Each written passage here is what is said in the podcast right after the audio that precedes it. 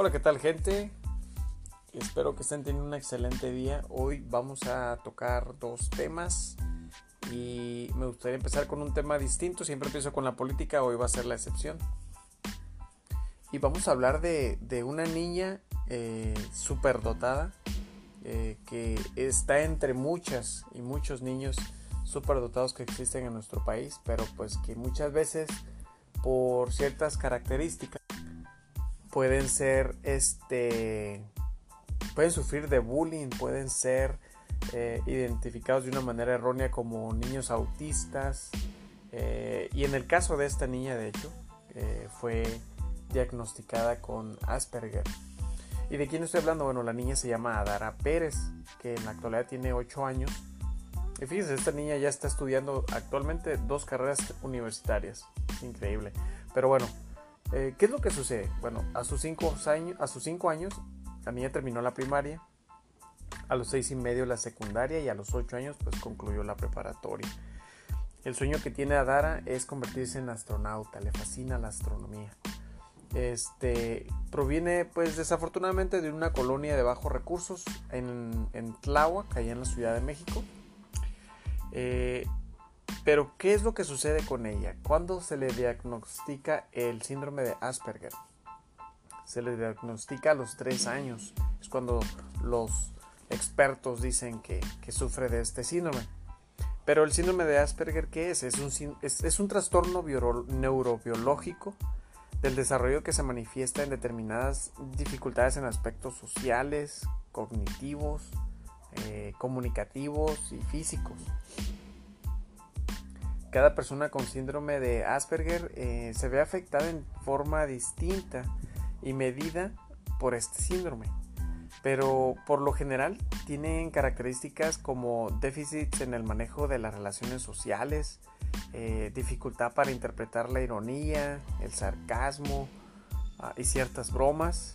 Eh, pues lo que pasa es que tienden a entender el lenguaje de forma literal eh, tienen dificultad para eh, comprender los sentimientos e intenciones de los demás, mm, una cierta torpeza motriz, eh, una gama de intereses restringidos, mm, dificultad para afrontar los cambios en las rutinas o alteraciones en el habla. También por otro lado, este, la restricción de intereses que muchas veces va acompañada de una gran memoria que hace que muchas de estas personas con Asperger sean auténticos expertos eh, de determinados temas. Eh, dicen que eh, en un manual llamado DSM, algo así, este, el diagnóstico ya no existe el síndrome de Asperger como categoría diagnóstica y ahora pasa a ser diagnóstico o bien trastorno del espectro autista o bien trastorno de comunicación social. Le pueden llamar de ambas, formas, ¿no? Este, pero bueno, es, eso es lo que es el, síndrome de Asperger y que a los tres años, pues bueno, fue diagnosticada este, Adara. Y bueno, y fíjense que a pesar de que los maestros de Adara eh, decían que se quedaba dormida, su madre sabía que su hija ya tenía conocimientos de álgebra y conocía la tabla periódica de pies a cabeza. Así que la mamá decidió llevarla a terapia. Y posteriormente, eh, un psiquiatra, psiquiatra eh, les recomendó acudir al Centro de Atención al Talento allá en la Ciudad de México. En ese lugar le confirmaron a la mamá Yadara que es una niña superdotada. Eh, ¿Y por qué superdotada? Bueno, para que sea superdotado este, tienes que tener cierto eh, nivel en tu IQ. ¿Y cuál es el IQ de esta niña? Bueno, la niña tiene un IQ o coeficiente intelectual de 162. Está a dos puntos por encima de, Albert Einstein y Stephen Hawking y pues es de ahí que, los especialistas pues determinan que es una niña superdotada. Y bueno, ahora este, el detalle es que pues para pagar eh, un lugar donde puede ella desarrollar sus habilidades, su superdotación que tiene, este, pues es, no es sencillo y se enfrentan a que pues desafortunadamente aquí en nuestro país, en México, no hay centros públicos para estudiantes genio y pues el gobierno de la Ciudad de México desafortunadamente retiró las becas para altas capacidades, para las personas que tenían altas capacidades. y pues bueno, actualmente Adara estudia dos carreras en línea. Está estudiando la ingeniería industrial en matemáticas en Unitec y este, estudia también la ingeniería en sistemas por CNCI. Es triste que el gobierno haya este, quitado este tipo de becas que, apoyan a niños y jóvenes talentos, pero pues estamos en una transición en la que yo creo que el gobierno debe de tener más apoyo de la juventud que ya está preparada y que lo pueden asesorar en cuanto a, qué es mejor para el país. Eh, tenemos la verdad que toda la capacidad para ser un país de primer mundo y en la actualidad una de las cosas más fundamentales y que el, el gran maestro Alfredo Jalife ha comentado es que hay que invertir en la tecnología. Tienes gente eh, superdotada como es este caso de Adara, eh, invierte en esa gente, invierte en los jóvenes eh, superdotados, en la gente muy inteligente que va a aprovechar toda esa gama de tecnología que existe en la actualidad y que está pues innovando, se está innovando cada año, cada vez más y que bueno, puede llevar a nuestro país a un nivel más competitivo y que en algunos casos ya se ha visto cómo nuestros estudiantes del IPN u otras este, universidades han ido a competir a otros países y se han traído buenos lugares, primero, segundo, tercer lugar.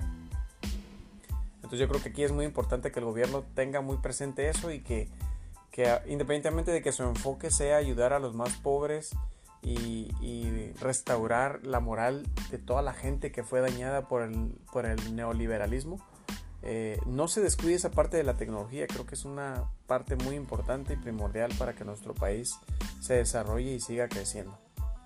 Pero pues bueno, ese es mi punto de vista y ustedes tendrán su propio punto de vista y esperemos que lo puedan compartir pues aquí conmigo. Y lo último o lo otro que quiero platicar es, eh, yo tengo mi punto de vista en cuanto a la llegada de Evo Morales, eh, ya que pues él eh, exilió. Bueno, México le hacen la invitación de darle asilo político a nuestro país, ya que el, ejército le solicitó de manera inmediata que dejara pues la presidencia de Bolivia. Ah, hay muchas cosas que se tienen que analizar en cuanto al tema de Evo Morales. Él ya llevaba tres reelecciones, esta era la cuarta, la cual pues eh, ganó ya llevaba casi 14 años en la presidencia. Eh, hay, como comentaba al principio, hay que revisar, indagar, informarnos qué es lo que sucedió en ese país, qué es lo que la gente quería. Eh, porque hasta donde tengo entendido, su presidencia terminaba en enero de del 2020. Sin embargo, pues se da este golpe del ejército y le solicitan, como dije, de manera inmediata, pues que deje la presidencia, que ya no lo quieren más como presidente. Se dio en torno a eso, cómo se dieron las cosas, eh, desconocemos por el momento, pero sí eh, sería muy interesante averiguar por qué eh, se da el golpe. Ahora, México maneja una política de, de, de asilo en la que pues ayuda en este caso al presidente Evo Morales. Eh, pero si ustedes se dieron cuenta en lo que informó eh, Marcelo Ebrard en la mañanera del día de ayer, él comentó todas las complicaciones que hubieron ah, en torno a el poder trasladar un avión del, ejército hasta Bolivia para poder este, recoger al presidente y traerlo a, la Ciudad de México. Se tuvieron que solicitar muchos permisos, se tuvo que solicitar este permiso para cargar combustible, eh, en, el cual durante todo ese proceso pues lleva muchas horas porque se, tiene que, se tienen que dirigir a las instancias pertinentes, a los diferentes gobiernos, ya que también en Ecuador tuvieron que este, pues, utilizar el espacio aéreo este, en, Chile y, bueno, toda la información que provee Marcelo Ebrard en torno a lo que sucede con el traslado de Evo Morales, eh, pues es, es, un, es una operación difícil, pero que termina de manera exitosa. Evo Morales ya se encuentra en la Ciudad de México, ya se entrevistó con este, Marcelo y con el presidente. Eh, y sin embargo, eh, hay mucha gente que está a favor de que se le haya dado la oportunidad de que esté en nuestro país como este como así se le, se le invitó por parte del gobierno. Eh, pero a la vez, pues también te pones mucho a pensar, ¿no? ¿Qué es lo que sucedió? ¿Qué fue lo que hizo? Muchos dicen que sí había una red de corrupción, que eh, la realidad es de que no ganó de manera democrática en, ese, en su país, sino que hubo corrupción. Y pues bueno, ya eh, las personas indicadas y la instancia indicada hará la investigación pertinente y pues a partir de ahí vamos a, también saber más de, este caso de Evo Morales.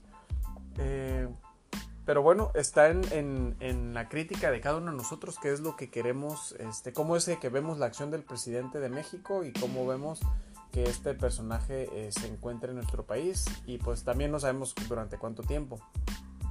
Aparte que en dónde va a estar viviendo, ya que este, por cuestiones de seguridad Marcelo Ebrard dijo que no podían dar esa información, pero que se va a proveer.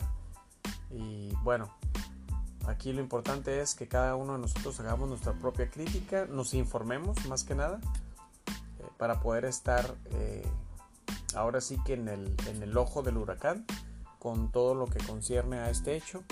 Y pues vamos a ver qué sucede en los próximos días.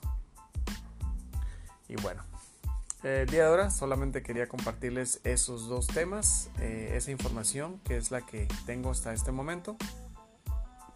Pero estaremos en contacto y vamos a seguir informando todo lo que tenga que ver con nuestro país y, todo lo que nos, nos concierne a los mexicanos. Cuídense mucho, que tengan un excelente día y hasta la próxima.